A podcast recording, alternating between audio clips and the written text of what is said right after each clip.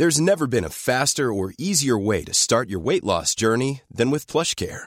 PlushCare accepts most insurance plans and gives you online access to board-certified physicians who can prescribe FDA-approved weight loss medications like Wigovi and Zepbound for those who qualify. Take charge of your health and speak with a board-certified physician about a weight loss plan that's right for you.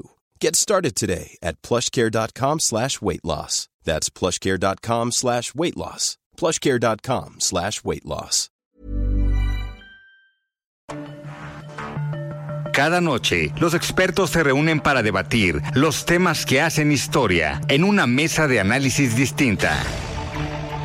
Aquí las entrevistas con los personajes y líderes de opinión, junto al análisis profundo de los temas trascendentes. Alfredo Ceja conduce un programa de Frente en Jalisco por el 100.3 de FM. Iniciamos.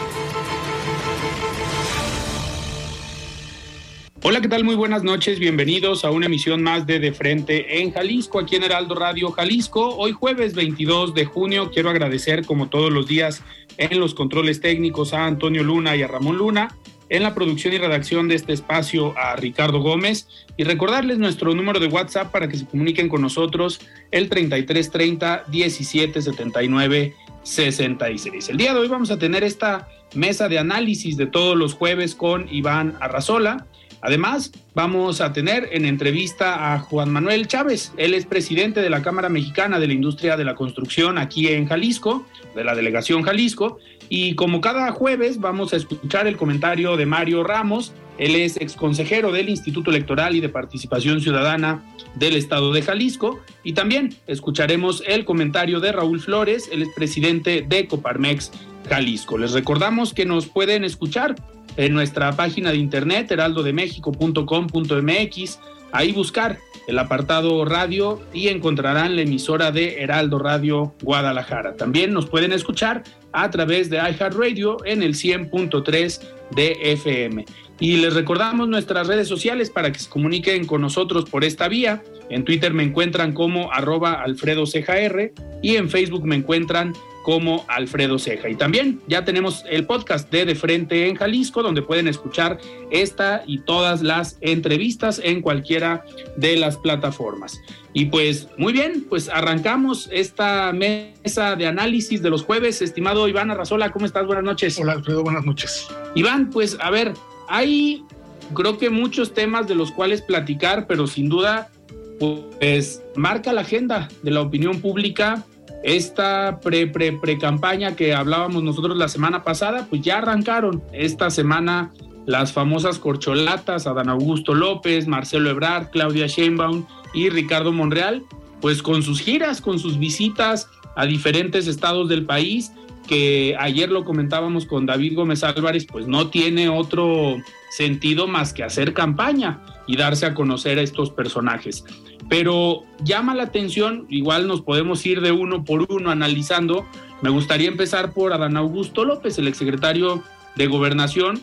No sé si coincidas conmigo, Iván, llama la atención que haya empezado en Jalisco y que al, al, mismo tiempo en la semana pues haya visitado otros estados que gobierna la oposición pero también aquí en Jalisco pues tuvo algunas actividades eh, interesantes, importantes, que ahorita platicaremos de ellas, pero ¿coincides en algo en que se quiere mandar un mensaje al iniciar a Dan Augusto eh, su, sus giras aquí en Jalisco? Mira, es interesante la, pregunta, Alfredo, porque bueno, hay eh, algunos análisis que consideran que pues Adán Augusto, por su posición en la CEGOP, ha tenido la oportunidad de hacer muchos amarres con eh, gobernadores de, de, Morena, distintas alianzas con eh, actores políticos. Se habla de que tiene una muy buena relación, por ejemplo, con eh, Alejandro Moreno, ¿no? el, el líder nacional del, uh -huh. del, PRI. Entonces, de alguna forma, Adán Augusto pues está iniciando por la parte más, más compleja, ¿no? Que pues son precisamente claro. estos estados donde no gobierna Morena, pero donde curiosamente pues ha logrado, por ejemplo, juntar a, a, a, enemigos acérrimos como el gobernador Enrique Alfaro y el, el rector, el, el de rector, la eh, Ricardo, Ricardo Villanueva. Entonces, me parece que la estrategia que está planteando Adán Augusto, por un lado, es como un, como una especie de AMLO versión 2.0, ¿no? en el sentido de que, pues bueno, eh, lo, lo, hemos visto esta semana, por ejemplo, atacando a Televisa, ¿no? Diciendo Televisa no me da cobertura, eh, peleándose con, con empresarios, pero por otro lado también se reúne con, con empresarios, ¿no? Ahí estuvo con Amaury Vergara, este dueño de las Chivas, inclusive hasta le regalaron una, una, playera.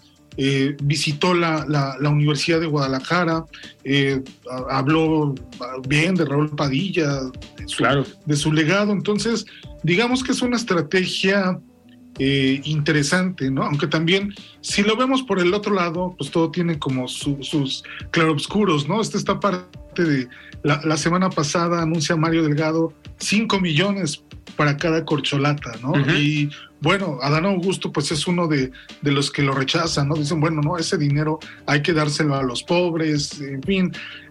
Realmente este asunto de cómo se está financiando esta pre-pre-campaña. Es, lo que menos les importa. Lo bautizaste en una, en una columna, es lo que menos les importa, pero es algo de lo que, pues el INE, que ya les dio el aval, que ya les dijo, bueno, a ver, señores, ustedes están en la legalidad, es parte de sus actividades ordinarias como, como partido, entonces no hay ningún problema, pueden hacer eh, estas giras proselitistas siempre y cuando no pidan este, el voto, siempre y cuando no hablen de propuestas de campaña. Me parece que, que bueno, podemos entrar también al tema del INE, pero eh, Adán Augusto es de los que, si no mayor visibilidad, sí mejor manejo está teniendo del, del escenario político. Iván, dentro de esto que, que comentas, a ver, la visita a Guadalajara de Adán Augusto, el haberse reunido con el Consejo General Universitario, con estudiantes, en el Paraninfo, un, digamos, una edificación histórica o emblemática de Guadalajara y también de la universidad, eh, era algo impensable como secretario de gobernación. Ahorita lo hace ya como pues aspirante en estas giras, en estos eh, movimientos, pero al final era todavía más impensable que se refiriera así tan abiertamente al legado que deja Raúl Padilla y diciendo que debería haber más Raúl Padilla o más personas como Raúl Padilla en el país.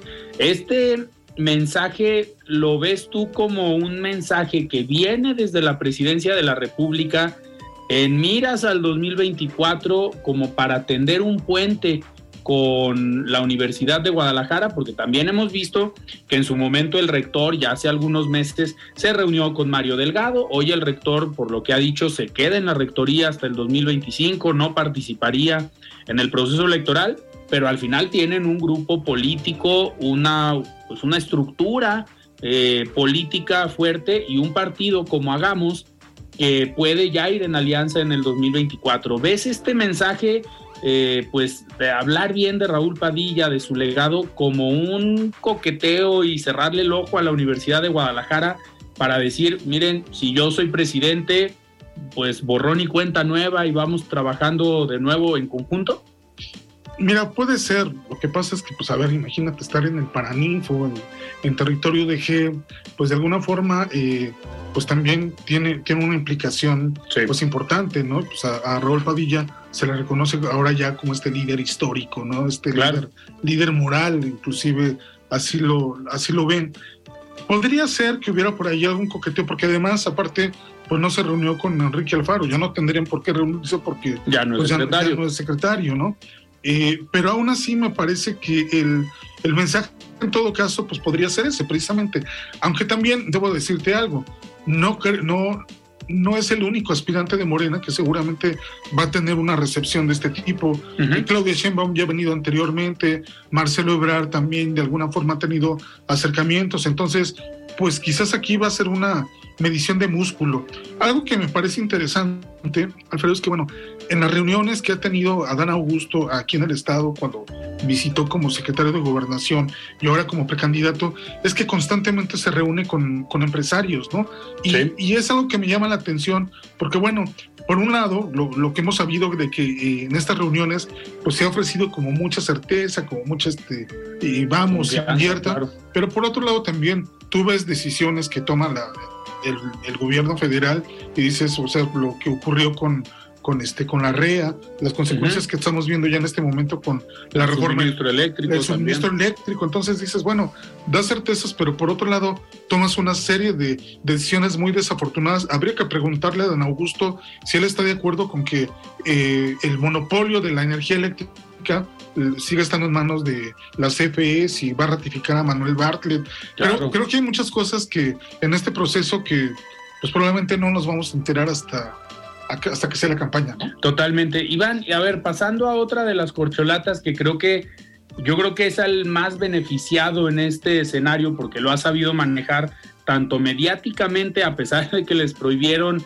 asistir a medios opositores, a medios incómodos para la cuarta transformación, pues Marcelo Ebrard está haciendo su chamba, ya lo comentábamos la semana pasada, se les ha adelantado tanto en la elección del método como en pedir licencia o renunciar al cargo y pues ha marcado la agenda en algunos momentos para las cuatro corcholatas. Y sale Marcelo Ebrard con una pues con un mensaje de eh, sonrían, todo va a estar bien, eh, con una figura que al parecer en redes sociales lo están posicionando como este personaje, pues no tan cercano a la 4T, como un personaje más amable, un personaje, eh, pues el bonachón que quiere caer bien en todos los segmentos, pero llega el momento en el que pues tuvo a lo mejor su primer eh, traspié para algunos, que es proponer crear la Secretaría de la Cuarta Transformación e invitar a Andy López, al hijo del presidente, como secretario en su momento. ¿Qué hace el hijo del presidente? En automático rechaza esta invitación porque sería pues inclinarse a favor de alguno de los candidatos o de los posibles candidatos. Pero si vamos más allá, también ahí están mandando un mensaje, así como Adán Augusto lo mandó en la Universidad de Guadalajara, Marcelo, ¿no crees que está tratando no solamente de quedar bien con el presidente diciendo, mira, me apoya Pío, vino y nos vimos, pero también yo invito a tu hijo, que yo lo comentaba el otro día, es uno de los hijos del presidente que no ha figurado eh, públicamente, pero pues en la rumorología se habla de que tiene mucho control y peso político en las decisiones, incluso con secretarios. ¿Ves ese coqueteo también o mandar ese mensaje eh, para quedar bien con el presidente o lo ves también para impulsar al hijo del presidente eh, para un futuro que empiece a participar abiertamente? Es un poco contradictorio lo que ocurre con Marcelo Ebrard. Me parece que la primera semana empezó realmente muy bien como un candidato hasta un poco bueno, aspirante, ¿no? No, no son candidatos, son aspirantes. no podemos decir un aspirante rebelde que se estaba un poco pues, eh, quitando el, yugo presidencial. Eh, recordarás estas menciones de soy el primero en renunciar al cargo, soy el primero en registrarme, soy el primero en las encuestas, entonces lo ves como muy echado para adelante a, a Marcelo Ebrard. Pero pues resulta que esta semana comienza con esta propuesta de vamos a crearle una secretaría al hijo del presidente para cuidar estas obras emblemáticas. Pues, por supuesto que eh, le quieren endulzar el oído al, presidente con esto, ¿no? Pero además resulta que otro personaje que lo está apoyando es Pío López Obrador, este personaje que fue captado en video recibiendo, recibiendo billetes. ¿no? Recibiendo fuertes sumas de dinero. Dices, bueno, si esta es la gente que está respaldando, si esta es una de tus mejores propuestas, me parece que te estás encasillando un poco en lo mismo, ¿no? Y un poco en lo mismo es, todos buscan adular al presidente, todos buscan hablar maravillas de la 4T, pero me parece que si Marcelo Ebrard no es capaz de tener un diferencial, se lo va a terminar comiendo el tiempo porque además no hay demasiado tiempo para este proceso que ya en agosto se, se, levanta la encuesta y, y, se define, ¿no? Entonces, sí me parece que, que si Marcelo Ebrard no, no es congruente, no va a ganar credibilidad, ¿no? Va, va un poco ahí como que a no poderse distinguir de Claudia Sheinbaum, porque además él quería debates y es algo que, que, no le dieron, ¿no? probablemente, pues también estamos viendo una señal, seguramente eh, esta noticia pues la vas a escuchar el día de ayer, que el, presidente convocó a los gobernadores de, de, Morena a Palacio Nacional y ahí, pues al parecer les leyó la cartilla y les dijo, por favor, este, no quiero que vaya a haber apoyos, no quiero que vaya a haber este, ningún tipo de cargada a, favor de los candidatos. Y ahí me parece que también Marcelo Ebrard no las trae todas de ganar. De alguna forma, Claudia Sheinbaum y el propio Dan Augusto, de alguna forma, por sus han cargos, más, han operado más. Y pues Marcelo Ebrard probablemente pues lo que le queda, pues es lo que comentabas en un inicio, su simpatía, su carisma, sus este pues su experiencia. Su experiencia y sus propuestas, ¿no? Pero también Marcelo Ebrard se ve como el candidato más moderado, ¿no? Entonces, creo que tiene que vender otro tipo de cosas, porque si no, de lo contrario, se lo va a terminar comiendo el proceso. Iván, pero también, a ver, con este acercamiento, con estos mensajes cercanos al presidente, también lo que nos da a entender es cada vez menos posibilidades de que Marcelo migre a otro partido, que sea candidato del Verde solamente o que sea candidato del Movimiento Ciudadano, pues yo creo que con esto también pues se está dando un balazo en el pie en caso de que quisiera buscar la presidencia por otro partido sería bastante complicado, ¿no? ¿Cómo echar para atrás lo que ya dijiste y teniendo esos apoyos o ese tipo de propuestas? Mira, me parece que ahí podría haber quizás alguna, alguna ventana que se abriera. Falta todavía un poco de tiempo para que se pueda definir esto, ¿no? Pero digamos que si Marcelo en algún momento llegara a ver algo raro en el proceso, de que dice, bueno, es que está la cantidad de recursos económicos y humanos que se están yendo a algunos de los candidatos, que pues esto no es un, no es el piso parejo, ¿no? Claro. Que, yo pedí. Entonces, poder, me, me, parece que de todas las corcholatas, es la que de alguna forma tiene los argumentos para levantarse de la mesa y decir, este, ya no juego más, inclusive más que la propia Claudia Sheinbaum, que ella sí está completamente ligada, va de la mano del presidente López Obrador. Me parece que sería el único candidato, pero como, como, como comentabas, pues con estas propuestas, o sea, tú solito te estás ahora sí que eh, poniendo la soga al cuello, ¿no? Totalmente. Iván, y por ejemplo, eh, en caso de que se respetara el resultado de las encuestas, porque al final sabemos que quien puede decidir y quien va a influir en ese resultado, pues es el presidente. Ahorita, ¿ves tú en el presidente alguna inclinación o algún eh, punto a favor de alguno de los cuatro? ¿O crees que al menos en la opinión pública, al menos en lo que externa, sí se trata de mantener fuera de la contienda, aunque por dentro y por abajo de la mesa pueda estar operando, haciendo llamadas y mandando mensajes a los gobernadores o a quien pueda, no, quien pueda operar. Mira, me parece que en ese sentido, Marcelo Ebrard es el que nos da la respuesta y para Marcelo Ebrard pareciera que hay un solo lector, le está hablando a una sola persona y esa persona es eh, Andrés Manuel López Obrador. Por su parte, el presidente lo ves y, y me, parece que también quiere desviar la atención metiéndose más en el proceso de la oposición y, por ejemplo, opinando de que no, es que hay cargada a favor de Santiago Krill y no quieren incluir a, Lili Telles. Creo que a, nivel público ha mandado todas las señales de que pues este es un proceso transparente, este es un proceso equilibrado, pero eh, me, me da la impresión al mismo tiempo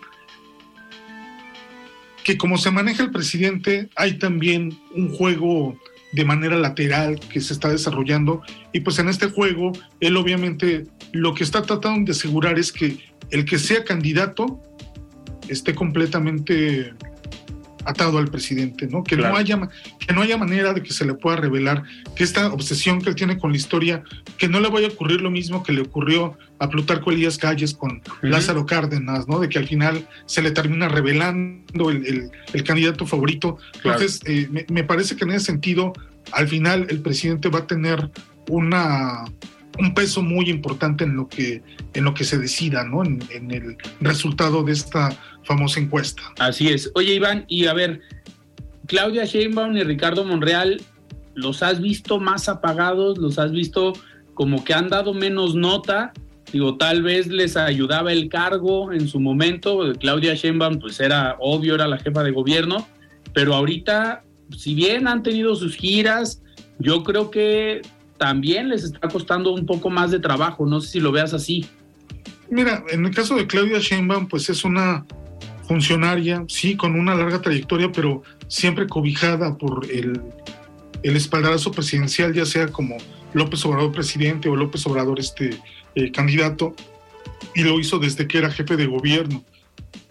En este momento me parece que a Claudia Sheinbaum esto, esta cuestión de hacer giras, de hacer campaña a ras de, de suelo, como le gusta llamarlo al, al presidente, el, el, hablar fuerte, el mandar un mensaje claro, sí se le está, se le está dificultando porque pues ella es una funcionaria de escritorio, ella es una funcionaria, digamos, este, muy, muy, muy hecha de una manera tradicional, no de eh, estar en la calle, de, uh -huh. de estar este, en, digamos, en, en, contacto con las en personas. contacto con las personas. Entonces, sí se le nota definitivamente que necesita mejorar desde cuestiones que tú bien lo sabes. Eh, de comunicación. La comunicación, claro. eh, la adicción, el tono de voz.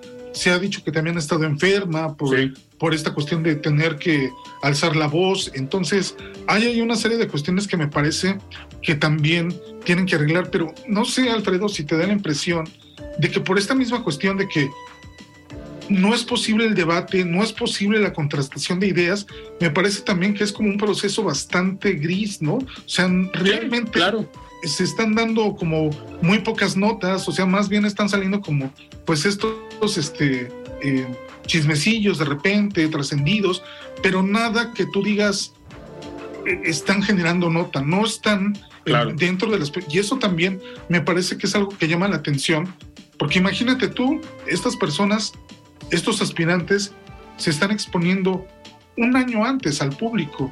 ¿Qué va a pasar cuando estas personas ya tengan que hacer campañas? La, la, expo, la, claro. la exposición o sobreexposición que pueden tener, pues, eh, y, y, me parece en el caso de, de Ricardo Monreal, no sé si entre el, estos seis a Noroña que se le olvidó en el, el, estado en el que en el que estaba sí, se confundió. Manuel Velasco pues eh, tiene un problema a su esposa se ha tenido que ausentar este de pues de, de, de estas, estas giras. giras. o sea realmente lo que estamos viendo es que hay tres aspirantes que claro. tienen eh, cierto protagonismo, que tampoco es así que digas que bárbaro, pero hay otros tres que prácticamente están pasando desapercibidos. ¿no? Claro.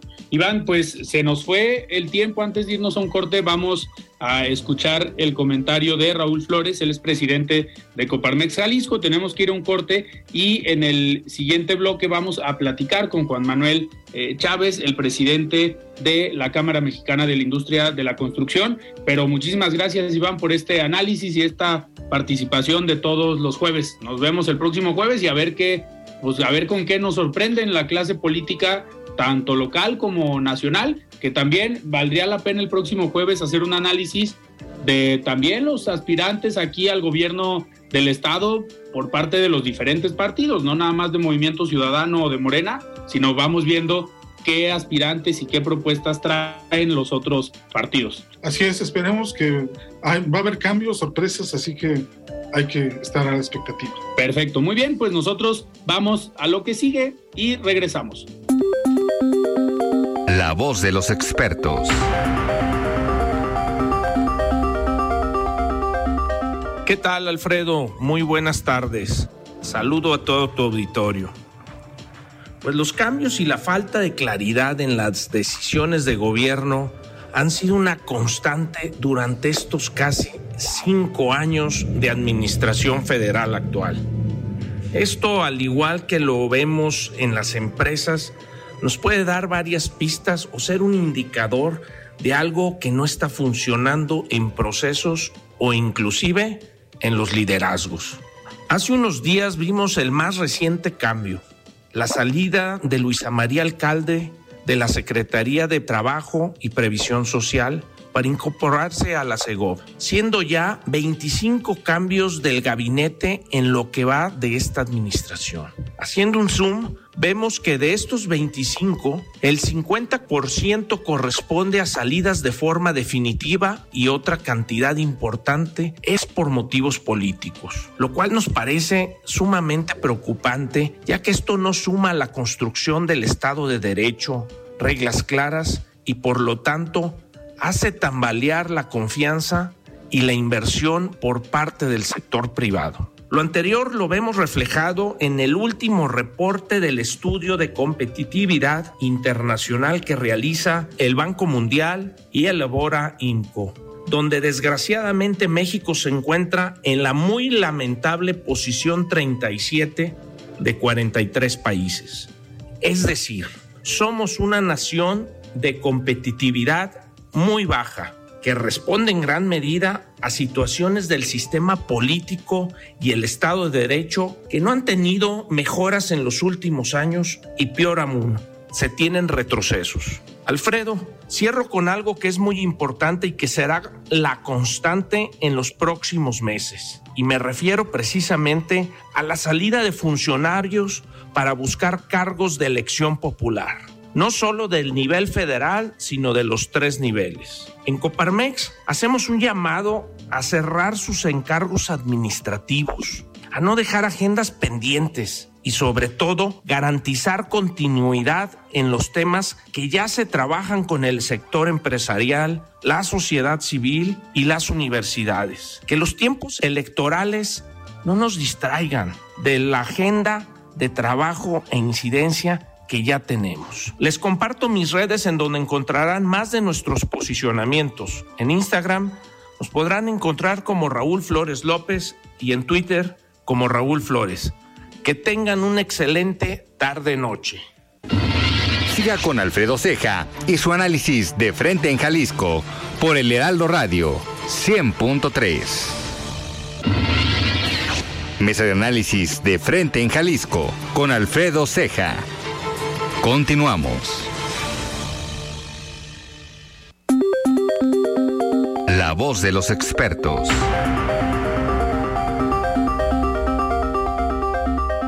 Hola Alfredo, muy buenas noches. Un saludo a ti y a todo el auditorio de Heraldo Radio. Pues bien, Alfredo, hace un momento la Suprema Corte de Justicia de la Nación declaró por nueve votos a favor la invalidación total de la segunda parte del decreto del Plan B, de este decreto que pretendía reformar las leyes electorales eh, promovido por el presidente López Obrador y su partido. Bueno, con los votos de dos ministras, Yasmín Esquivel y Loreta Ortiz, las dos abiertamente afines al presidente López Obrador, eh, la mayoría calificada de los, del resto de los ministros, los otros nueve, lograron eh, detener esta reforma e invalidar el decreto que habían aprobado los legisladores. Bueno, desde el momento en el que se analizó esta reforma, las y los ministros confirmaron que se identificaron siete violaciones cometidas por los legisladores durante el proceso parlamentario. Estas violaciones, debido a su gravedad, eh, lograron que se invalidara esta reforma. El ministro Juan Luis González también argumentó que al observarse los mismos, eh, las mismas violaciones que la primera parte del plan B, bueno, esta segunda parte también tendría que correr la misma suerte, ¿no? El ministro ponente afirmó el ministro Javier Lainez afirmó que es evidente y claro que se transgredió el principio de deliberación democrática. ¿Qué es esto? Bueno, no tuvieron los legisladores la posibilidad de familiarizarse con el contenido de lo que votarían. Esto es grave, por lo tanto se echa abajo. Bueno, en el transcurso de la sesión se avalaron los efectos de esta decisión de los ministros. ¿Y qué implica esto? Bueno, que las leyes que estaban antes de la aprobación de la reforma al Plan B seguirán vigentes, es decir, se mantendrá la misma legislación. Many of us have those stubborn pounds that seem impossible to lose, no matter how good we eat or how hard we work out. My solution is PlushCare. PlushCare is a leading telehealth provider with doctors who are there for you day and night to partner with you in your weight loss journey. They can prescribe FDA-approved weight loss medications like Wagovi and Zepbound for those who qualify. Plus, they accept most insurance plans. To get started, visit plushcare.com slash weight loss. That's plushcare.com slash weight loss. Millions of people have lost weight with personalized plans from Noom. Like Evan, who can't stand salads and still lost 50 pounds. Salads generally for most people are the easy button, right? For me, that wasn't an option. I never really was a salad guy. That's just not who I am. But Noom worked for me. Get your personalized plan today at Noom.com. Real Noom user compensated to provide their story. In four weeks, the typical Noom user can expect to lose one to two pounds per week. Individual results may vary. previa a esta reforma y no podrán ser modificadas hasta que se concluya el proceso electoral de 2023 y 2024. Es importante aclarar que el plan B electoral fue declarado inválido solo en lo que respecta a la manera en que fue aprobado la Cámara de Diputados, sin evaluar la constitucionalidad de las normas modificadas.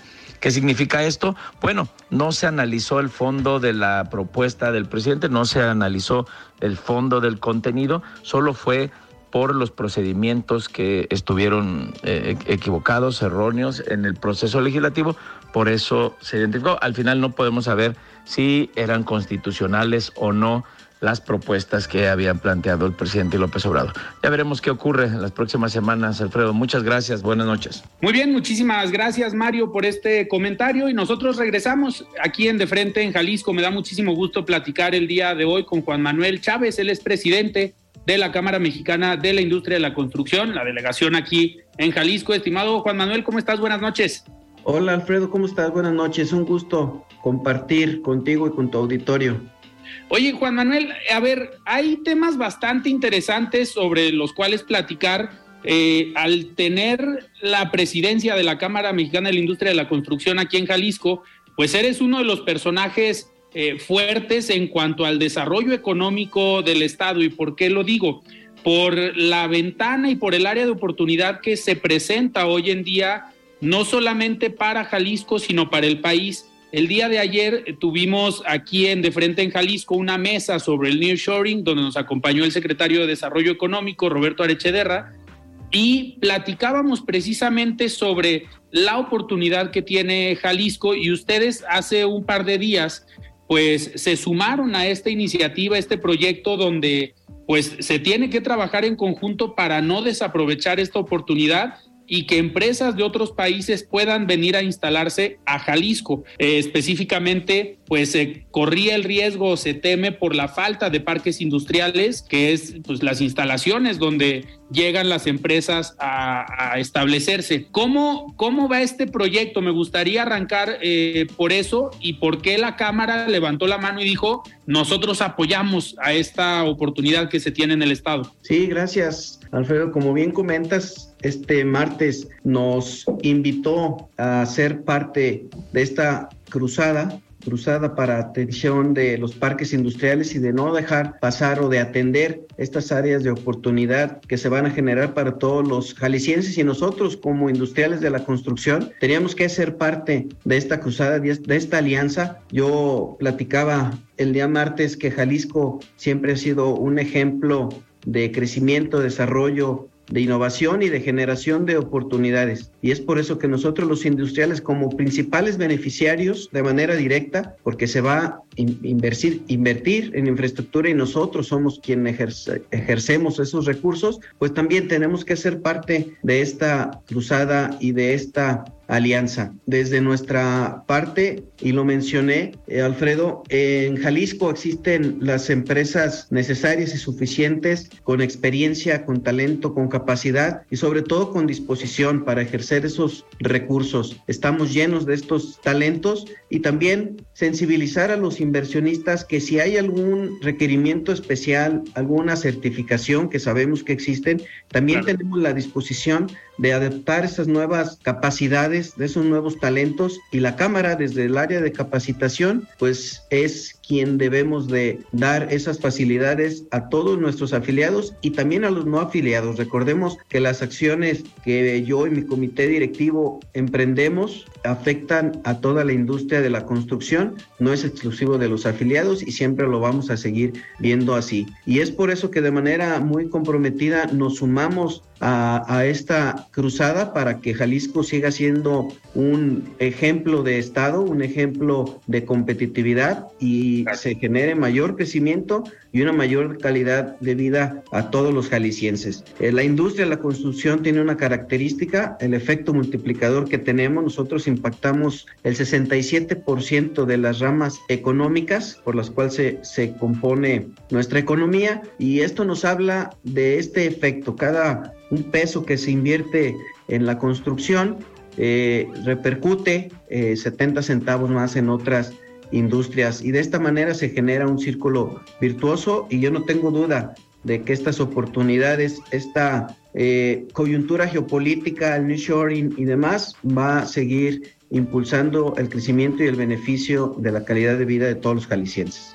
Eh, Juan Manuel, en este sentido de la oportunidad de construir o de, de generar estos parques industriales que se requieren, pues obviamente hay eh, compromisos que se deben cumplir, eh, especificaciones que comentabas tú que a partir de la capacitación y de la experiencia que tiene el sector de la construcción aquí en Jalisco, que sin duda hay que resaltarlo que es de los mejores eh, a nivel nacional, la calidad en distintas obras, digo, lo hemos podido ver en obra pública, en diferentes obras que podemos decir que están a la vanguardia, pues ha participado empresas que están afiliadas al sector o a la Cámara de la Construcción aquí en Jalisco. Pero ¿de qué tamaño es el reto? Porque hoy vemos pues que hay un impacto muy fuerte, hay una guerra comercial entre China Estados Unidos y que en este contexto pues pueden venir y ya están llegando, digo, platicando con el secretario de Desarrollo Económico, hablaba de estas empresas que ya están buscando a Jalisco, pero sí tienen dimensionado la capacidad que se requiere para a lo mejor cumplir con estos compromisos. El reto es mucho y es por eso que dinámicas o alianzas como las que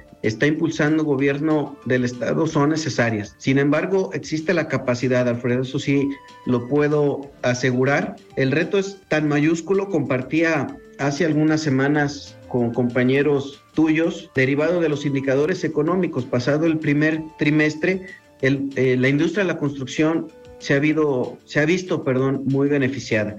Eh, hubo un incremento en el valor de la producción aproximadamente en un 20%, 1.408 millones de pesos se invirtieron en el mes de marzo. El 58% de estos recursos vienen de la iniciativa privada y esto habla del gran reto que tú supones y lo cual es una realidad, no es una suposición. Y derivado de lo que ya platicamos, estamos conscientes de lo, la generación de oportunidades, pero también muy convencidos del talento que, y la capacidad y la experiencia que hay en el Estado. Y más aún, abonando nuestra disposición completa y compromiso a de que si por ahí hay que desarrollar alguna capacidad o algún talento, eh, la, la Cámara así aportará desde como organismo institucional esta parte.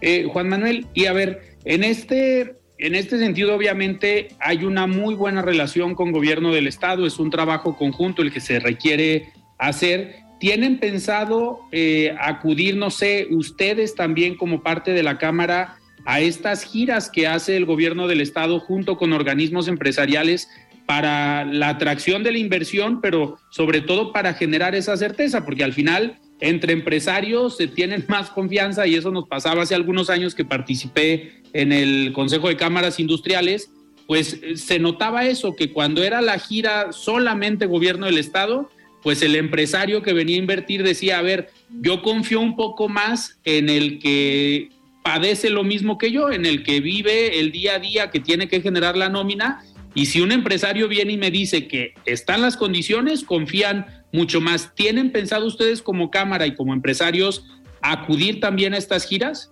Es muy interesante lo que comentas, Alfredo. Yo estoy convencido de que deben de ser mesas multidisciplinarias. La óptica del empresario es otra, la óptica de la Secretaría de Desarrollo Económico, la intención y el objetivo es otro, y nos podemos sumar todos. Yo he insistido mucho y lo comenté el martes el desarrollo de los proveedores locales. Sí queremos generar oportunidades para nosotros, los industriales de la construcción, que se derrame ese beneficio en Jalisco, pero también queremos significar una eficiencia presupuestal en, el bolsillo de los inversionistas. Si me permites el término, es muy diferente jugar de local. Y nosotros conocemos el Estado, conocemos cómo se trabaja hablando de, sindicatos, de proveedores, la misma mano de obra, eh, la tramitología, y en eso nosotros podemos abonar mucho al tema y, a transmitir esa sensibilidad de las virtudes que se tiene de trabajar en el Estado, de invertir en el Estado. Nosotros creemos firmemente en la visión del gobernador y de los presidentes municipales del área metropolitana y queremos sensibilizar también al empresario. Entre, entre nosotros nos podemos entender y es por eso que estamos potencializando y queremos promover aún más el desarrollo de los proveedores locales. Los indirectos no son los mismos. En fin, lo que conlleva siempre jugar de local le puede significar un beneficio al inversionista y lo que ya mencionamos a los mismos contratistas. Que al final es un área de oportunidad, como bien comentas, para los, a lo mejor otros sectores que indirectamente pueden participar, desde el sector del acero hasta el sector de todos los suministros para una obra, eh, que también puede beneficiar a los micro, pequeños y medianos empresarios, ¿no? Que al final ustedes sean como esta empresa tractora que necesita el suministro y que para ustedes también es mucho más fácil por la dinámica de trabajo, pues tener el suministro cerca y con ya con un antecedente de haber trabajado previamente con ellos. Exactamente. De manera directa, hoy tengo eh, la cifra, ayer me la actualizó el licenciado Mario Arrey del Instituto Mexicano del Seguro Social, 151.151 registros se tuvo de empleo directo. Y, pero también hay que recordar, ya lo mencionaste, el efecto multiplicador y la derrama o la generación de empleos indirectos que genera la industria de la construcción es mucha con la proveeduría, toda la cadena de valor que nosotros repercutimos pues es muy grande y no se diga, nosotros lo vivimos día a día en los mismos polos de desarrollo, en los mismos lugares que se está invirtiendo, motivamos la misma economía de los locales, de los habitantes, de las cercanías, eh, con desayunadores, empleando a la gente de la misma zona, veladores, en fin, es un círculo virtuoso siempre en la industria de la construcción. Claramente. Juan Manuel, oye, y con todo este, digo, este crecimiento o esta oportunidad, se empieza a trabajar a partir de ahora de este plan y de esta cruzada, pero el sector de la construcción ha sido uno de los sectores que históricamente, al menos aquí en Jalisco, pues le ha ido bien en los últimos años. Digo, a pesar de, de la pandemia, a pesar de que muchos sectores le batallaron durante la pandemia, el sector de la construcción se mantuvo y pues no tuvo una afectación tan fuerte como otros sectores. Una vez que hemos recuperado el ritmo, eh, ustedes presentaban también hace unas semanas estos indicadores de cómo iba el sector, cómo les fue en esta primer parte del año. ¿Qué nos puedes decir cómo va el sector de la industria de la construcción acá en Jalisco? Vamos muy bien. A nivel nacional hubo un incremento en el valor de la producción del 3.8%. Sin embargo, como te mencionaba, en el estado fue cerca del 20.6%. Mucho tiene que ver con la inversión privada, mil, alrededor de 1.400 millones promedio mensual se estaban invirtiendo en el 2022. Al ritmo que vamos en este primer trimestre se va a superar pero también cabe recalcar, Alfredo, los montos históricos de, que se están haciendo desde gobierno del Estado como gobiernos municipales. Más de 35 mil millones de pesos se van a invertir por parte del Estado en infraestructura de obra pública, atendiendo todo lo que significa movilidad, atención de escuelas, espacios públicos, no se diga el sector de la salud y los municipios están haciendo lo propio. Ya vinieron a visitarnos los alcaldes de tres de los municipios de la zona metropolitana. Tlajomulco trae 850 millones de pesos. Zapopan y Guadalajara, cada uno más de 2 mil millones de pesos que van a invertir en, infraestructura de obra pública. Y esto nos habla mucho de la visión de nuestros gobernantes. Eh, también lo mencionaba en la rueda de prensa. Esta demanda que ahora existe, Alfredo, no es producto de la casualidad. Estos inversionistas voltean a Jalisco porque Jalisco se ha preocupado por generar, invertir e invertir en infraestructura que dé o dote de condiciones necesarias para que aquí inviertan su dinero, generan certidumbre a los empresarios y pues esto es un reflejo, una reacción o un resultado de una visión de invertir en infraestructura. El gobierno del Estado pasó de 6%, 7% que se destinaba del presupuesto anual a infraestructura a montos del 14%. O a eso me refiero que son históricos y como bien lo comentas, pues la industria de la construcción, si bien somos de los menos afectados porque fuimos declarados como una actividad esencial, el gobernador tuvo a bien gestionar este crédito de los 6.200 millones de pesos para la reactivación económica que significó cantidad impresionante de contratos que en la cual empresas locales y empresas afiliadas a la Cámara nos vimos beneficiados por estas decisiones y por estas políticas públicas que se han impulsado en los dos niveles de gobierno. Eh, Juan Manuel, y en este, a ver, en este sentido, en cuanto a presupuesto, lo que comentas, tanto del gobierno del estado como de los gobiernos municipales, tienen eh, medidos y en la mayoría de los proyectos si entran y participan empresas jaliscienses o hay algún monto que se destine o en el que participen empresas de otros estados de la República? Mira, son licitaciones públicas, eso quiere decir que son abiertas a todas las empresas nacionales y eso no coacciona su intervención. Lo que sí hemos visto y tenemos bien graficado o en estadística es que más del 85% de estas obras, de estos contratos, se ejercen por empresas locales. Perfecto, pues es un número importante. Es un, es un buen número y también recalcar que gran parte de ellos, más del 85% de igual manera, es mediante licitaciones públicas. Ok. Juan Manuel, y en el escenario nacional, porque, a ver, pareciera que Jalisco eh, trae una dinámica distinta, se mueve aparte, no nada más por la parte eh, de gobierno, la parte pública, sino también en la iniciativa privada, digo, el desarrollo económico y los datos que podemos tener, pues, o hasta los empleos, pues, son generados por los empresarios, el gobierno es el encargado de generar estas condiciones. Pero a nivel nacional, ustedes como Cámara y obviamente que tienes participación, sí se nota la diferencia en cuanto a la, no, no la calidad, sino la cantidad de trabajo y el desarrollo entre Jalisco y los demás estados? Sí, sí se nota, Alfredo, se nota mucho y eso genera más compromiso. Es, significa orgullo ser jalisciense. La semana pasada, te comparto, celebramos nuestro consejo directivo en la ciudad de Torreón con mis homólogos de las 43 delegaciones, 44 que tenemos eh, en la extensión del territorio.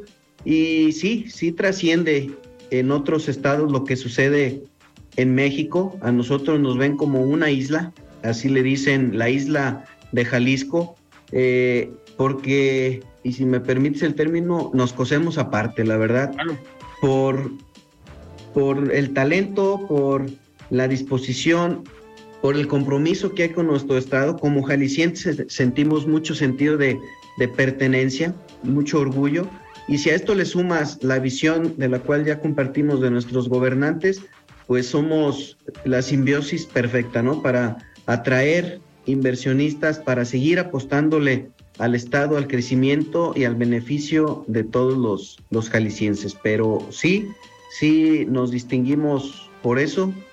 Sí se puede decir que corroe, corroe algo de envidia en otros estados, pero mucho tiene, tiene que ver eh, en que nosotros los jaliscienses somos muy echados para, para adelante y como Cámara vamos a seguir construyendo eso y fortaleciendo aún más. Creo que estas alianzas que se han impulsado entre organismos empresariales, gobierno, la sociedad civil organizada, son fundamentales y son el resultado que ahora vemos reflejado. Claro. Juan Manuel, nos quedan todavía unos tres minutos antes de despedirnos pero me gustaría, eh, ahorita que hablabas de qué viene, pues qué viene para la Cámara de la Construcción en este segundo semestre del año. Sabemos que viene mucho trabajo, pero ¿qué proyectos son los importantes para ahora este, esta mitad, del, mitad del año? Perdón.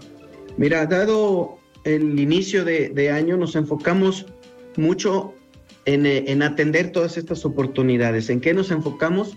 En apostarle mucho a la formación técnica para crecer nuestras empresas dotar de nuevas herramientas y de nuevos servicios que permitan a todos los afiliados desarrollarse y potencializar eh, las aptitudes y talentos que, ya tienen. Eh, nosotros visualizábamos una demanda técnica, por lo cual nos enfocamos en diseñar diplomados atendiendo la base de la pirámide. Eh, hemos impulsado nuevos diplomados de residentes en obras públicas, municipales, en residentes de carreteras, porque sabemos que gran parte del recurso se está ejerciendo en la conservación y en el mantenimiento de nuestra red estatal y había fuerte demanda por parte de afiliados y de constructoras locales de este tipo de mano de obra. Hemos impulsado la generación de mecánicos en motores diésel, que había una demanda impresionante, operadores de tractocamión, que también por ahí traemos una demanda importante. Esa parte ya la estamos cubriendo. Estamos desarrollando y pronto saldrá un diplomado en desarrollo inmobiliario, que como tú bien sabes, eres testigo en la ciudad de todo este boom que ha tenido este crecimiento, los desarrollos verticales, lo cual ha generado una demanda también de atención de residentes y también de desarrolladores, de inversionistas que le sigan apostando a este modelo de, de negocio. Ya que estamos cubriendo esa parte, estamos fortaleciendo también el desarrollo integral de los empresarios de nuestra Cámara, con el desarrollo de talleres, cursos, diplomados que atiendan las habilidades blandas, el coaching, el liderazgo, la comunicación asertiva, en fin, esta, este lado Y para que exista un desarrollo integral. No solamente hay que potencializar la formación técnica, sino también la visión como líderes, la, visión como empresarios, el talento, eh, la toma de decisiones es importantísima. Detrás de un empresario hay muchas familias que confían en su, en su buena toma de decisiones, en su talento y en su visión, y queremos fortalecer también mucho, mucho esta área.